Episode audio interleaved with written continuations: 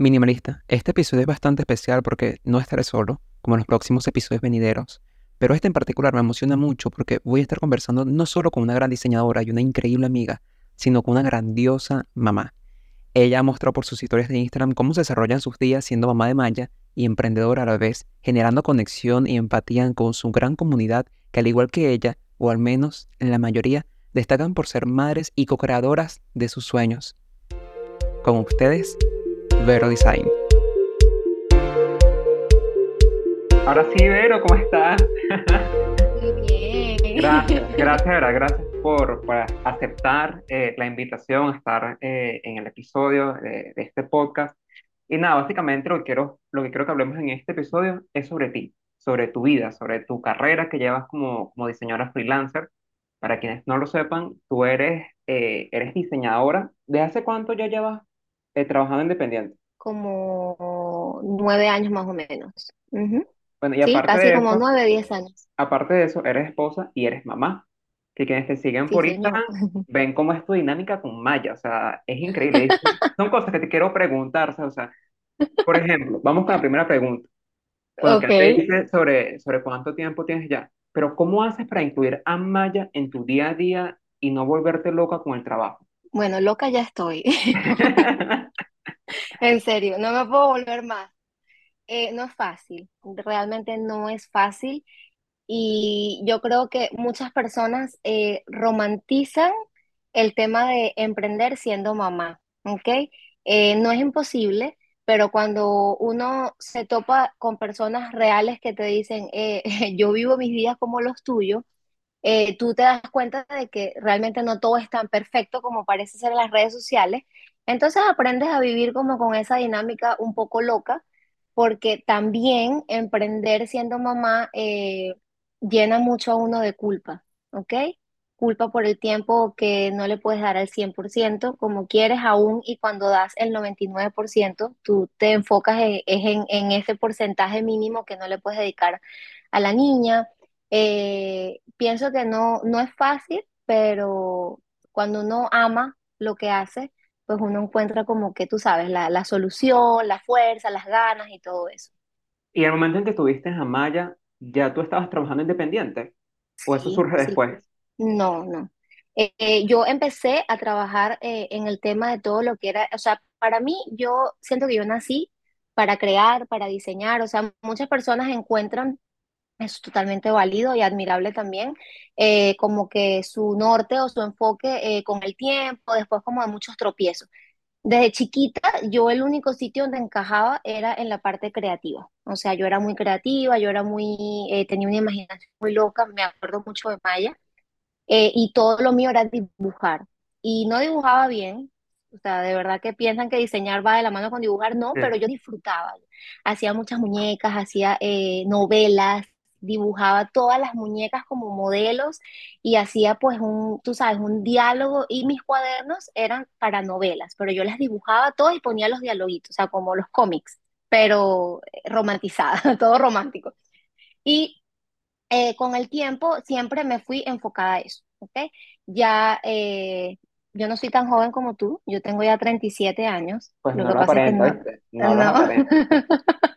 sí, y este, bueno, em, apliqué cuando en aquel entonces, no sé cómo se maneja ahorita, pero en aquel entonces uno en el liceo, uno hacía lo que llaman la prueba de actitud Ajá. académica y dependiendo del puntaje que tú sacabas, pues te decían lo que siempre apunté a diseño gráfico, a comunicación social, o sea, eso era lo único que me salía.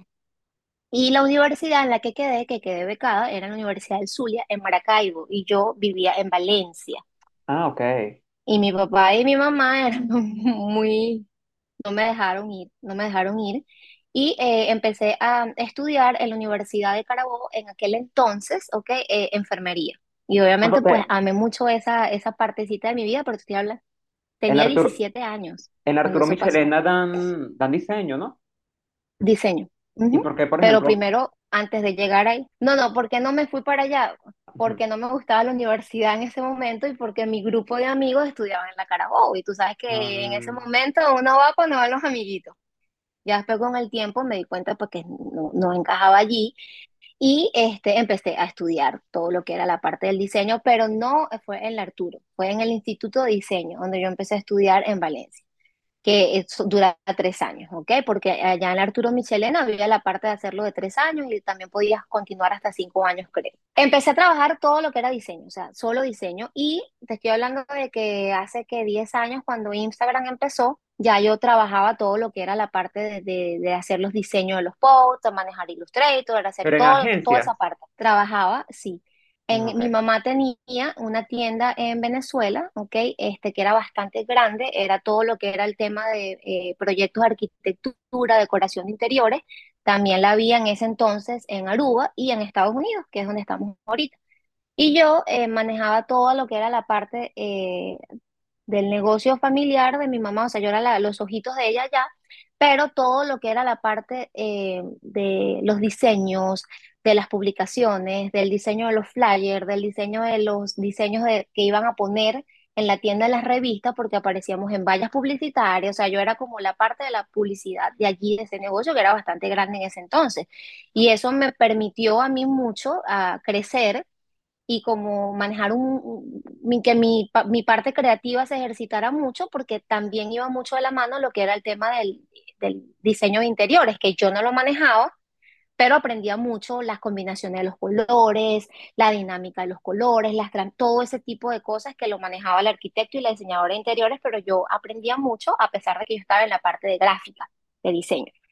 Y em, empecé a tomar clientes cuando nadie apostaba a Instagram. Te estoy hablando, Héctor, de que yo tendría en ese entonces como 24 años, o sea, yo tengo ya, mira toda la edad que tengo, cuando abrió Instagram y manejaba la cuenta de mi mamá y bueno, eh, trabajé allí con ella, manejando el Instagram de ella y todo lo que era la parte de, publicidad y todo, hasta que en el 2017 eh, ocurrió un, evento en mi vida bien fuerte, creo que para todos. Eh, en Venezuela matan a mi papá y nos tuvimos que venir. O sea, venir, ya, yo también fui secuestrada en Venezuela, entonces fueron como muchas cosas y nos vinimos. Cuando yo me vine para acá, este, como ya tenía como una cartelera, como así, o un portafolio, por así decirlo, de tantos trabajos que había realizado, este, conseguí clientes muy rápido con el tema de manejar redes sociales, pero no nada más manejar, sino gestionar el tema, más que todo el tema de los diseños, ¿ok? Diseñar los posts, los carruseles, todo eso, eh, en el 2017. Y ya de allí para acá, siempre es lo que, lo que he hecho, pues.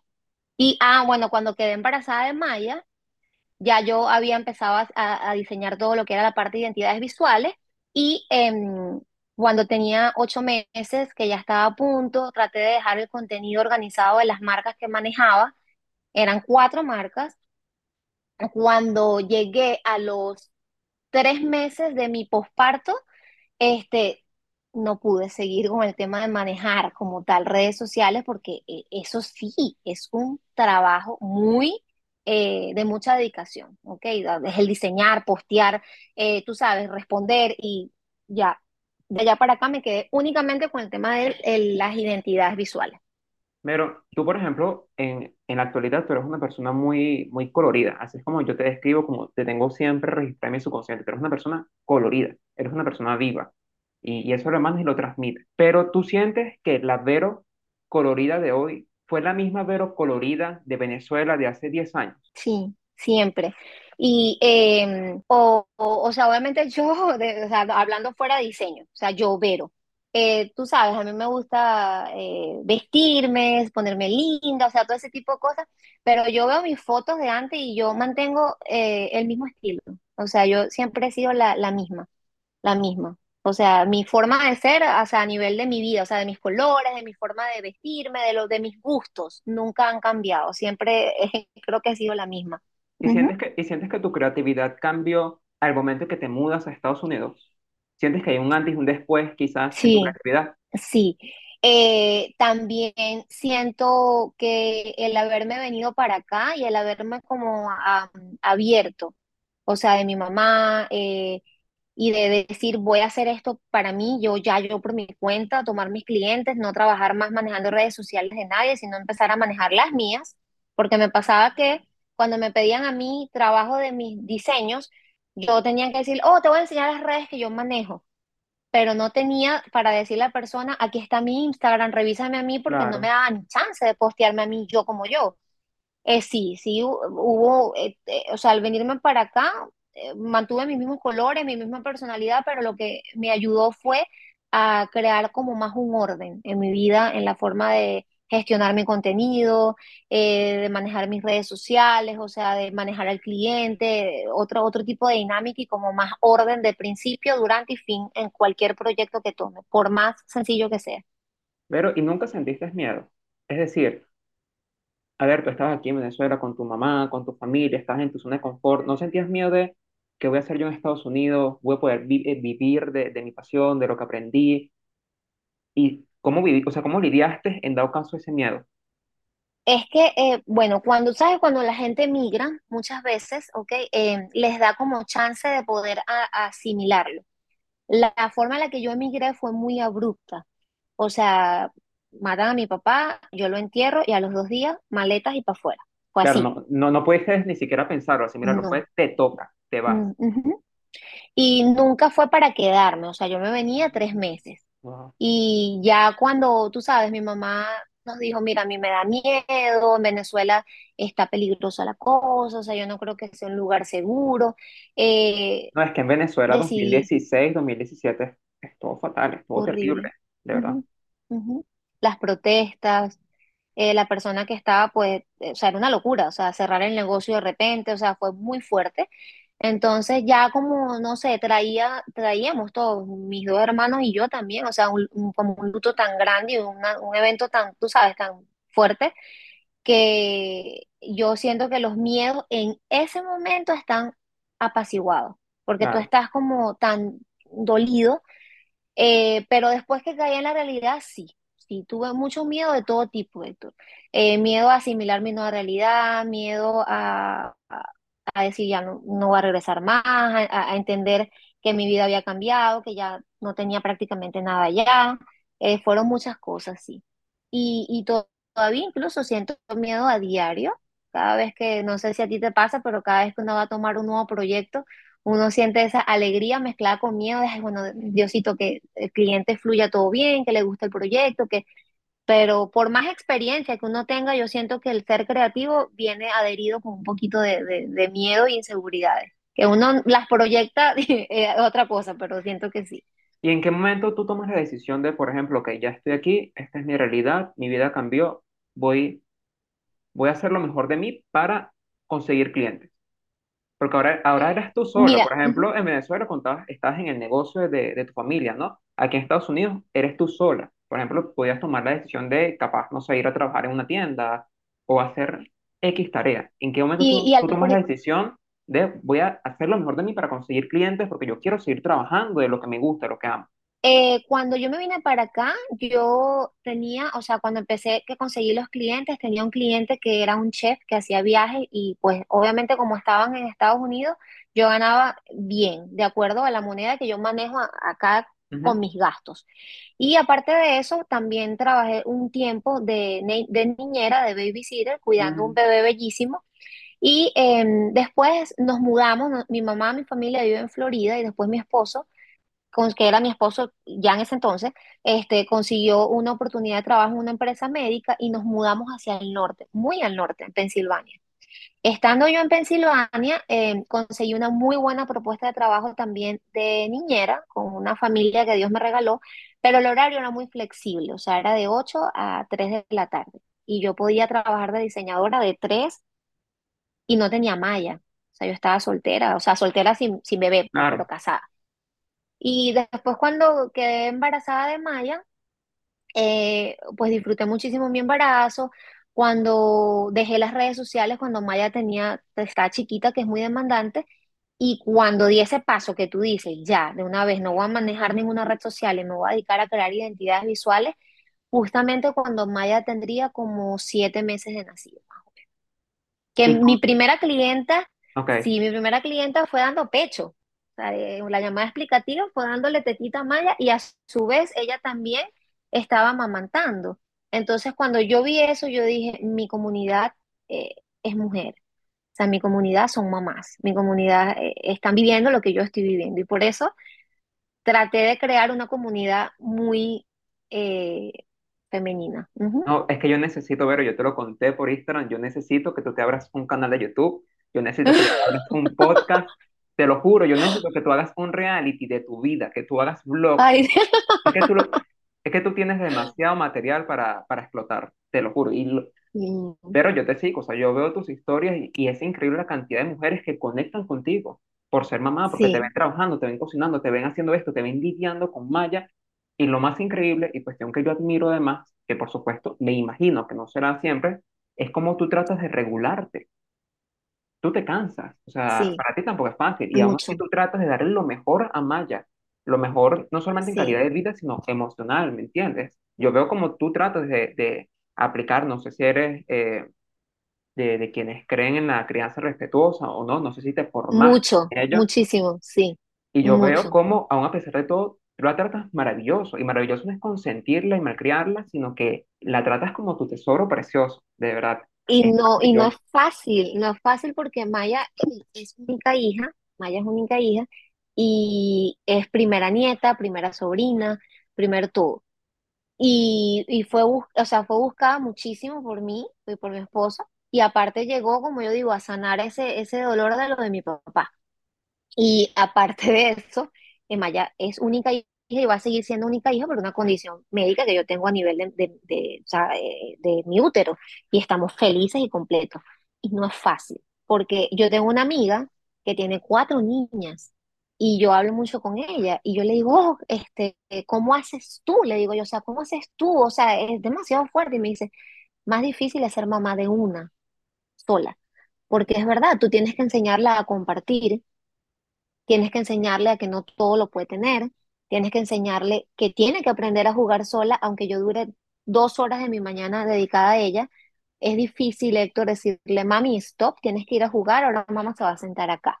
Y ella lo Y entiende, cuando tú le dices, por ejemplo, va mi corazón, estoy trabajando, ella lo entiende. después de cita psicológica, yo, yo lo digo abiertamente, yo tuve que tomar terapia en febrero, porque em, Maya empezó a hacer menos siestas, empezó a hacer menos nap, y yo empecé a a tener más clientas y era una Y, o sea, yo estaba en una encrucijada porque am, amo ser mamá más que mi vida, o sea, es todo, pero también en el fondo sentía como un poco de frustración de no poder sentarme a crear porque tenía que estar con ella.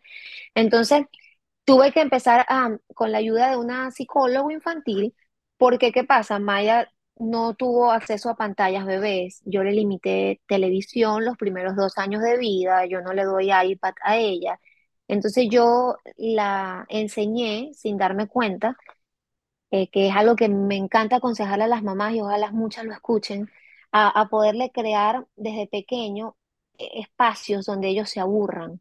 Porque cuando tú, por más rutina de sueño que el niño tenga, Maya tenía una rutina de sueño, yo, la- yo le creé mucha rutina porque yo estaba sola. Mi esposo trabaja todo el día, yo estaba sola, yo necesitaba saber que Maya iba a dormir de 2 a 4. Eran mm. dos horas que yo trabajaba. Y si estaba bebé, hacen muchas más siestas. Entonces yo decía, ok, Maya duerme de 10 a 12, yo trabajo de 10 a 12 y los fines de semana toda la comida la dejaba congelada lista. Entonces, cuando ella fue creciendo, eh, fue demandándome más atención. Entonces hay eh, todo tipo de crianza y para mí, siempre y cuando mamá y bebé estén felices, están bien. O sea, eso está bien lo que tú escojas como familia. En mi caso, yo decidí con mi esposo limitarle acceso a la pantalla, limitarle acceso a la tableta, limitarle acceso a internet, no videos. Y yo para ella empecé a crear rutinas de eh, actividades. Vamos a pintar, vamos a ensuciarnos, vamos a la naturaleza, vamos a esto. Eso es genial. Pero cuando ya duermen menos, que demandan más horas de juego, ella no sabe estar sin hacer nada. No sabe. Entonces es, mami, ya terminé, ¿qué actividad viene? Y yo necesito trabajar. Entonces es, es como que es bueno estimularlos, pero tienes que saber como mamá en qué momento parar.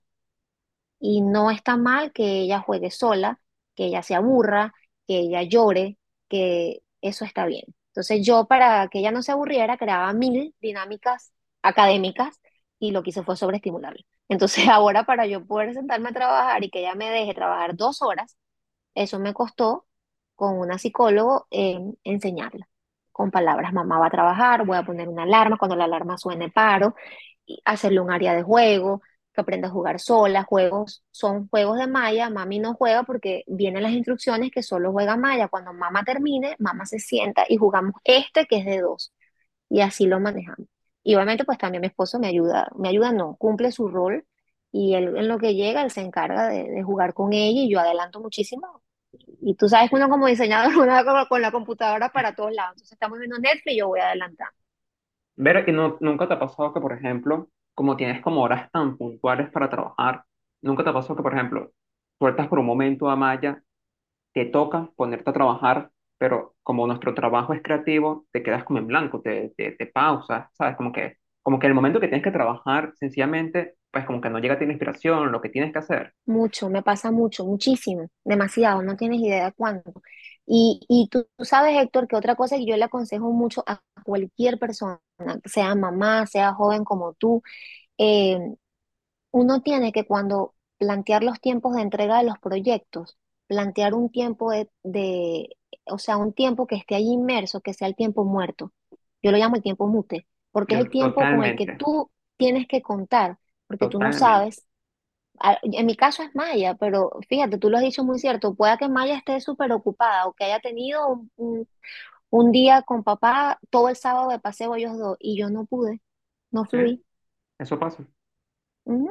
eso pasa. Entonces sí, claro. Fíjate que a mí también, a mí me, me sorprende y sin ánimos de criticar para nada cuando veo a otros diseñadores o a otros estudios donde, por ejemplo, eh, prometen entregar, qué sé yo, una propuesta de logo o, o una marca en dos, tres semanas. Te lo juro, para, a mí eso me sorprende, porque para mí, o sea, un día me puede llevar simplemente buscando referencia e inspiración para el proyecto. Un solo día me puede llevar eso. Y- e imagínate tú cuando, son, cuando tienes cuatro clientes en un mes, que para mí No cuatro puedo. clientes en un mes, para mí es mucho, ¿me entiendes? Más cuando son proyectos tan grandes y tan completos. Entonces, ahí sí comparto totalmente contigo. Yo en mi en el tiempo de espera siempre agrego de más. Sí, claro, mi objetivo está, por supuesto, entregar lo antes posible.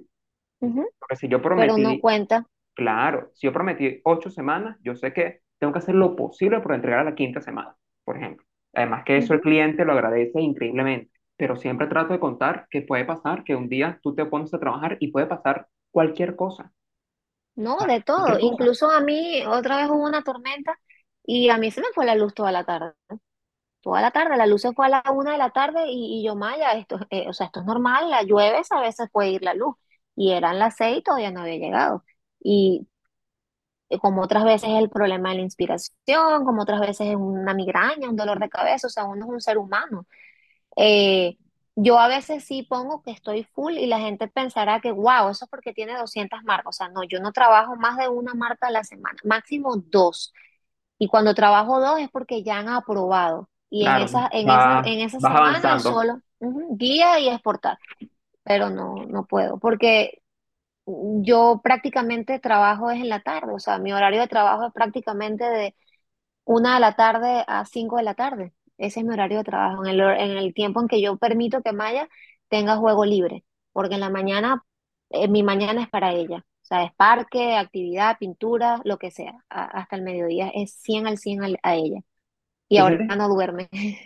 y sientes que te cansas? Eh, En este momento de tu vida, ¿te sientes cansada, capaz de, de esta dinámica de vida? Para toda la vida no. No, yo ya yo, yo quisiera, o sea, humanamente, o sea, de verdad, humanamente, y mi espalda me lo pide, que ya ella vaya a la escuela, ya va a tener más tiempo, pero acá es diferente que en Venezuela. Ella va a ir a la escuela el año que viene, en agosto. Y sí, sí, por supuesto. Es que, es que lo que yo siempre le digo a casi todas, o sea, en las redes sociales tú ves es el, el cinco por ciento Totalmente. Porque a veces, a veces muchas me dicen, y muchas mamás, ojalá muchas escucharan esto, así como que, wow, Samaya es increíble, ella no, no, no, no lanza las cosas, no hace pataleta.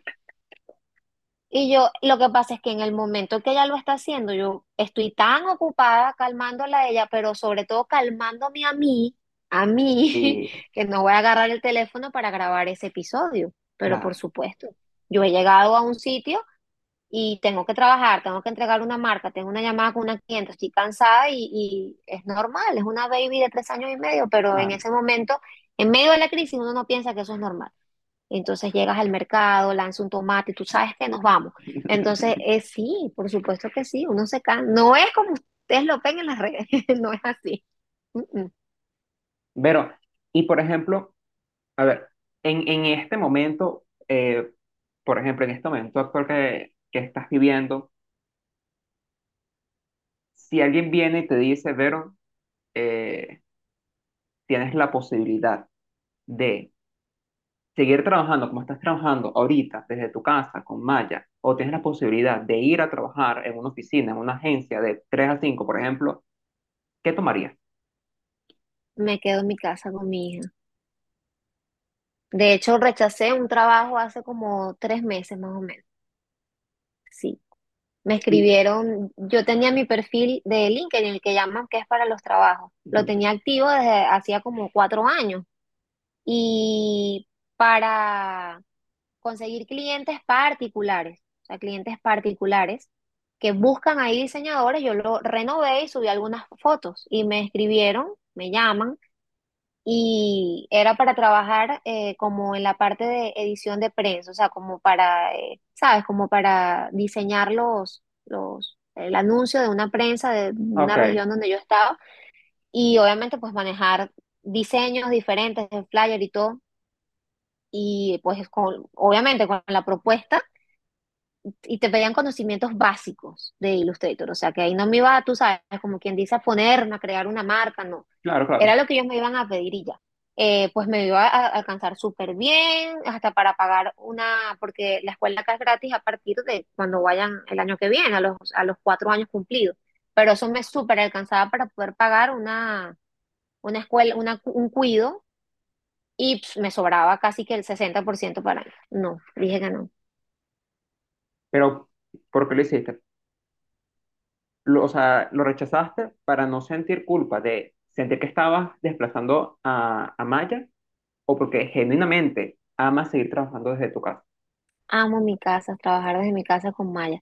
Y lo hice, eh, eh, o sea, lo hice eh, porque en el fondo sentía que iba a fallarle a mi hija y también a mi emprendimiento.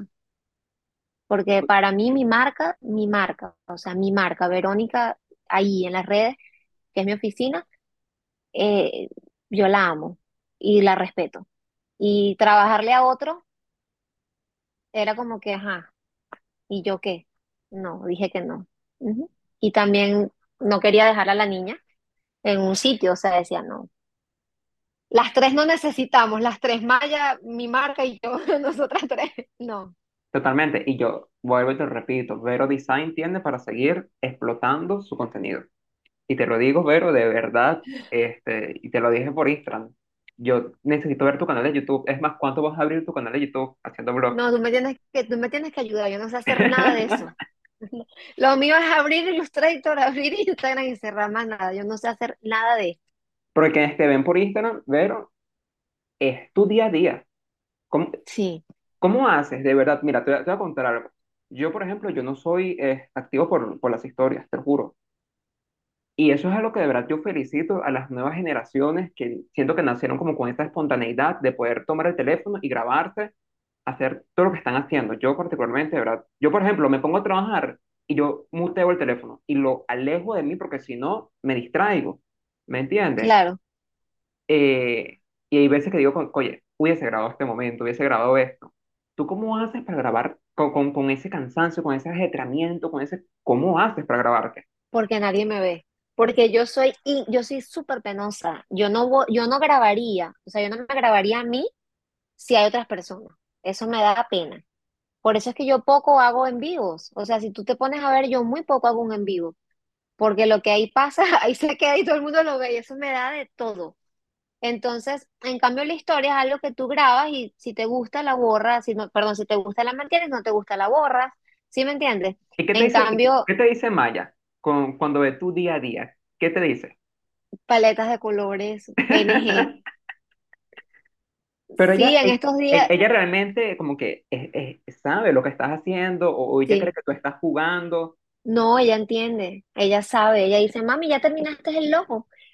Y ella, ella, ella repite PNG, paleta de color, ella dice muchas cosas, palabras, incluso eh, mi hermana estuvo visitándonos hace como un mes y lloraba de la risa, llamé a mi mamá y todo para contarle porque en el baño nos dijo, no seas tan así, no me digas eso, eres demasiado PNG. O sea, y yo, Demasiado, yo, que como demasiado transparente. yo no sé, porque yo no entiendo. Y yo, y ella sí, ella todo es las paletas de colores. A veces mi abuela me llama y dice, ¿qué, hace mami? No, está haciendo paletas de colores para una cliente. Que ella, ella entiende, ella sabe, y yo le digo, Maya, estoy trabajando, mira, estoy haciendo este diseño, ¿cuál te gusta más? Y este, este, y así. Es que yo te digo, Maya nació para crear. Maya es una niña artista. Sí, Ella, ella es muy creativa. yo la proyecto como, como tú, de verdad. En un futuro yo la proyecto como tú, totalmente, creando. Y Es cómica, es un personaje, parece de verdad, o sea, y hablar con ella es como que si estuvieses hablando con una niña de 10 años, o sea, sí. Eso O también sea, es ella te gracias a dice, ti. Eso también gracias a ti. O sea, tú te has dedicado de verdad a- a ponerle justamente dedicación y esmero a su crianza. sí, sí, ella es, de verdad que es un personaje. Puede ser el día más duro del mundo, pero cuando la acostamos a dormir y mi esposo y yo nos sentamos a hablar de ella, terminamos llorando de la risa. Porque a ver, en estos días me dijo así como, mami, ¿cómo llegué yo a tu barriga? Y yo, Maya, es en serio, no tienes todavía cinco años. Pero por, porque yo le dije, papá Dios te puso en mí. O sea, yo te pedí tanto a Dios. O sea, yo te, yo te, te anhelé tanto que Dios me hizo el milagro. Y ella dice, pero ¿cómo papá Dios me metió adentro de ti? ¿Por la boca o por el ombligo? Y tú no querrás saber eso, hija mía, todavía no. Sí, ella es un personaje, en ¿Sientes que, sientes que Maya es fuente de inspiración para tu trabajo, para las marcas que creas? Uy, sí, sí, sí. De hecho, sin darme cuenta, por ella fue que empecé más esto. O sea, empecé súper.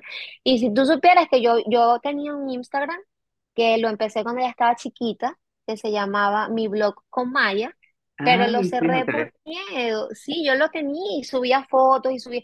Y de verdad que hubiese tanto material para poder compartir, pero también el tema es el miedo eh, quizás yo siento que aquí parece mentira, pero yo siento que mi Instagram son siete mil personas, pero siento que las conozco a todas. No es si una me comunidad muy fiel, de verdad.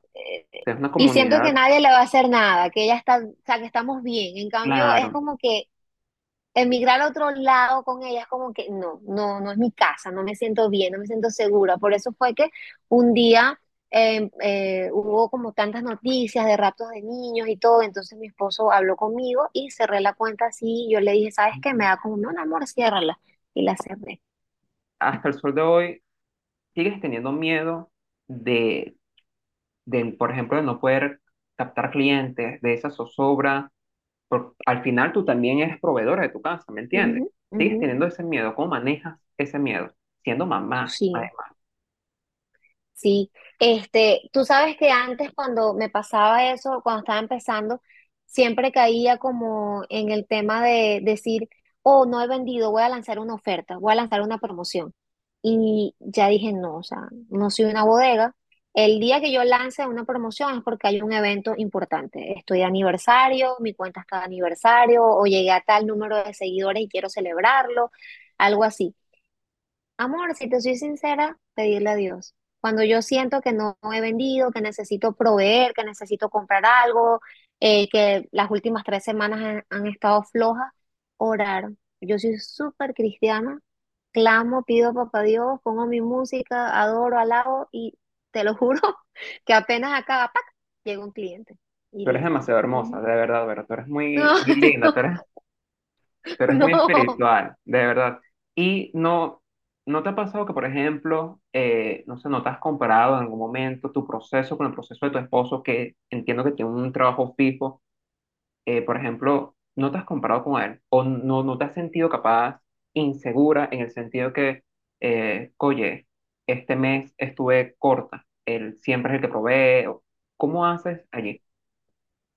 Lo que pasa es que también él es muy como protector, o sea, él es como muy, eh, eh, tú sabes, como nos hace sentir que él es la figura, el que provee, el que no nunca nos va a faltar nada a las dos. Entonces, como que lo que yo produzca es como para yo poder de repente, obviamente, pagar, eh, de repente, amor, yo voy a pagar la luz, yo voy a pagar esto, yo voy y hago el mercado y no me transfiera, yo voy a comprar esto, pero él trabaja mucho, eh, bastante, y, la, y gracias a Dios una empresa que lo contrató es bien es- estable, por así decirlo, y él como que siempre no, me ha hecho sentir que él se encarga de sustentar todo lo que sea del hogar, que eso no es mi mi responsabilidad es dedicarme a Mayita las horas que él no esté, que yo sea doble ojitos para cuidar de ella y él cuidar de nosotras. Eh, si, pero si me, me comparo es porque él se va y él puede escuchar música que no sea de niño, él se puede sentar a comer más tranquilo, en eso sí, entonces cuando llega me descobro. y siente- y sientes que tanto tu esposo como tu familia toma en serio lo que haces. Es decir, que de verdad entiendan que tú estás trabajando, estás en tu casa, perfecto, cuando Maya, pero realmente estás trabajando. Ahorita, ahorita, antes no, porque antes era como que, amor, eh, bebé, si puedes porfa en un momentico al mercado que se me olvidó comprar esto, pero no puedo. No puedo.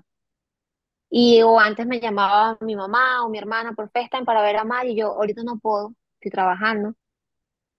Pero tú sabes que es uno el que primero tiene que creérselo.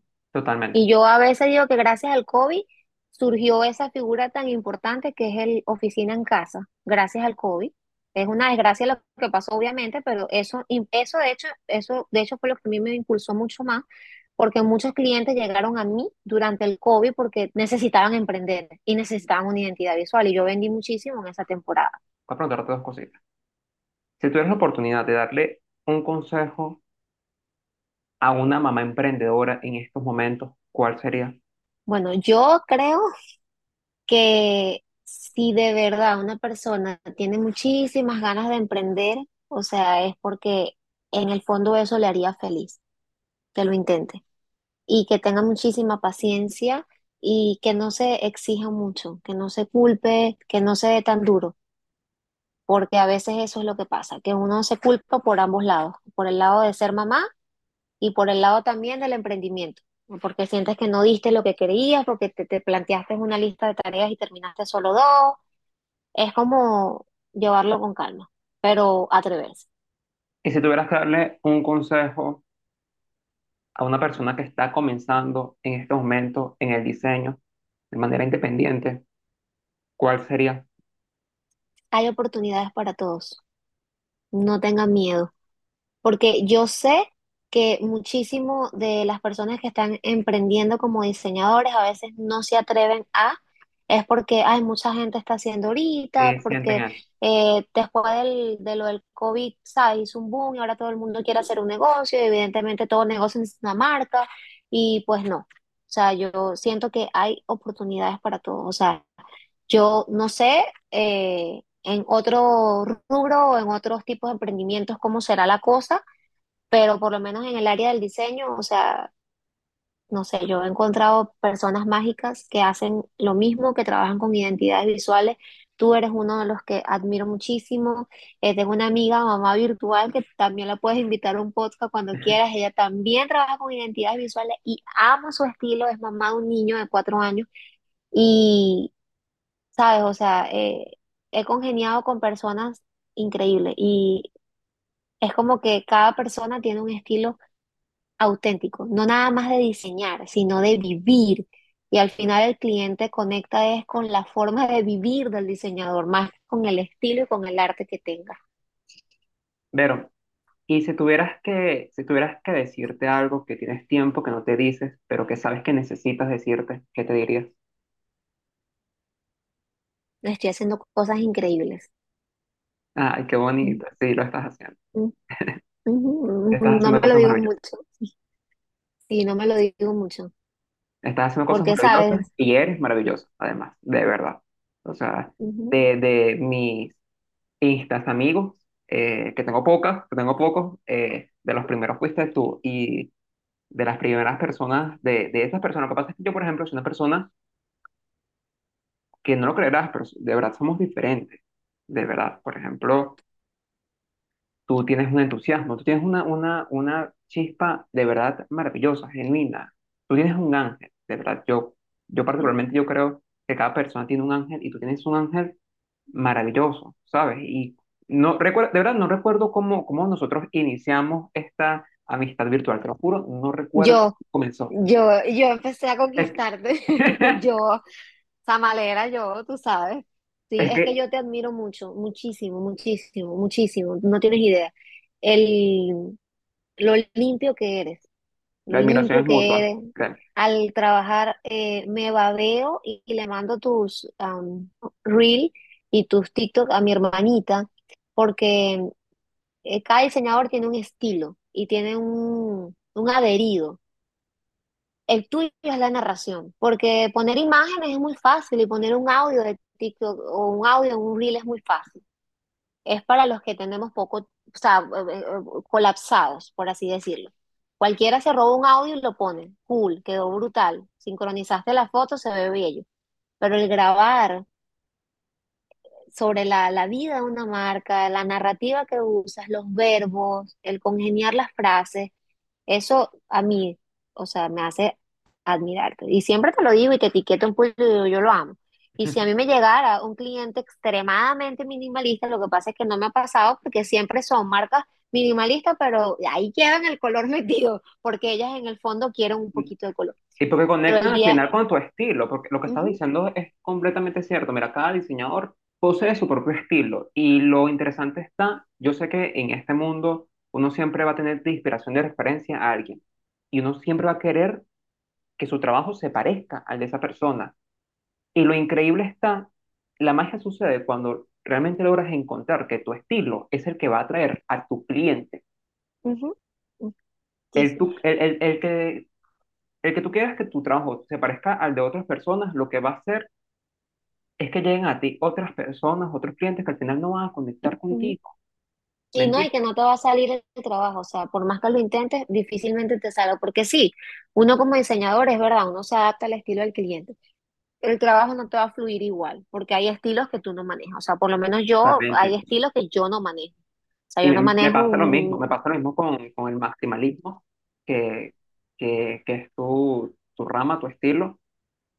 Aunque no me cierro, ojo, yo particularmente yo soy de, y eso lo he aprendido con, con otros diseñadores y con otros estudios, que fíjate, eh, un estudio que yo admiro muchísimo, hay muchos estudios que yo admiro increíbles, e- y uno de ellos mexicano es, eh, se me fue el nombre, Human, y ellos estaban diciendo que es verdad, ellos tienen un estilo definido, pero las marcas para las que ellos trabajan no lo tienen.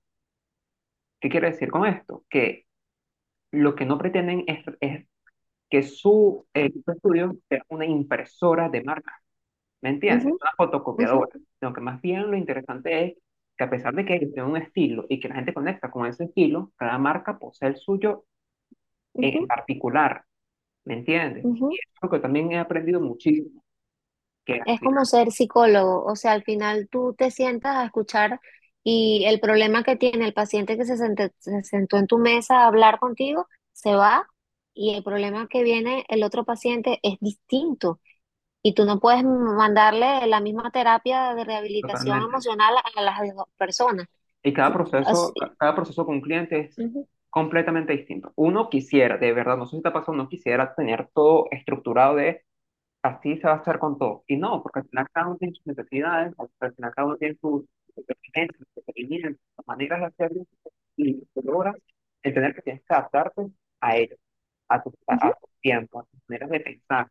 Y lo del psicólogo también es completamente cierto. No sé si te ha pasado que uno termina por ir eh, jugando también a este papel de psicólogo con sus clientes, ujú, porque ujú, no se de trata ayudarlo. solamente, sí, no se trata solamente de entender el proyecto, porque es algo que también se ha aprendido, sino también tratar de conocer, conocerlo a él como cliente. No, sí, y también a, a- a la parte emocional de la marca, porque muchísimas Sí, personas cuando llegan a ti te dicen, oh, no, yo, quiero una identidad visual así, yo quiero un logo así, yo quiero estos colores así, pero, o sea, se van sin saber cuál es su propósito, o sea, cuáles son, tú sabes, la, la personalidad de la marca, el, el factor diferencial que tienen, o sea, no lo saben. Mira, Entonces tú tienes que ayudarlos a eso también. una pregunta matadora es ¿por qué? No, yo quiero que mi logo sea color verde. ¿Por qué? No, porque me gusta el verde. ¿Por qué te gusta el verde? Mm. No, porque eh, en la niñez eh, me gusta mucho jugar y por allí te vas metiendo, ¿ves? Te das cuenta de cómo un logo que quería ser verde, al final, ese verde quizás tiene una justificación, un, un argumento porque es importante para él, o finalmente puede que no. Y Que hay ya no quiera el verde. Y eso pasa muchísimo. De verdad, muchísimas gracias por aceptar la invitación. Una práctica demasiado No, a ti Eh, gracias, eres increíble, eres maravillosa, eres súper talentosa tan y bello. a lograr cosas grandiosas, ¿ok? Amén, amén. Espero Gracias a ti por invitarme. Espero Eh, tu canal de al- YouTube. vamos a esperar que mi peñita sea más grande y tenga más tiempo. Este, te quería decir, estoy admirada de tus TikTok. Ah, Oh my God, me va a ver. Y eres valiente, o sea, yo no me atrevo en esa red social. O sea, ¿sabes qué? Tienes como tarea, tienes que hacer un reel de cómo armarte de valor para poder aparecer por allá, o sea, ay, lo voy a darnos un consejo Ha- a nosotros. hago ese reel y tú haces tu canal de YouTube. Porque, Mm, pero eso va a explotar, de verdad, te lo juro. Eso va, es, es que yo te visualizo, ¿vale? Te visualizo. Pero muchísimas Te, gracias, de verdad, te te voy a quiero, contratar de manager y me ayudas a armar los contenidos que voy a hacer. te quiero muchísimo, Vero. Yo Gracias por también, mi aceptar la invitación Gracias. Y éxitos y bendiciones en tu carrera, que eres talentosísima y maravillosa. Amén. Amén. Amén. Gracias por, por estar.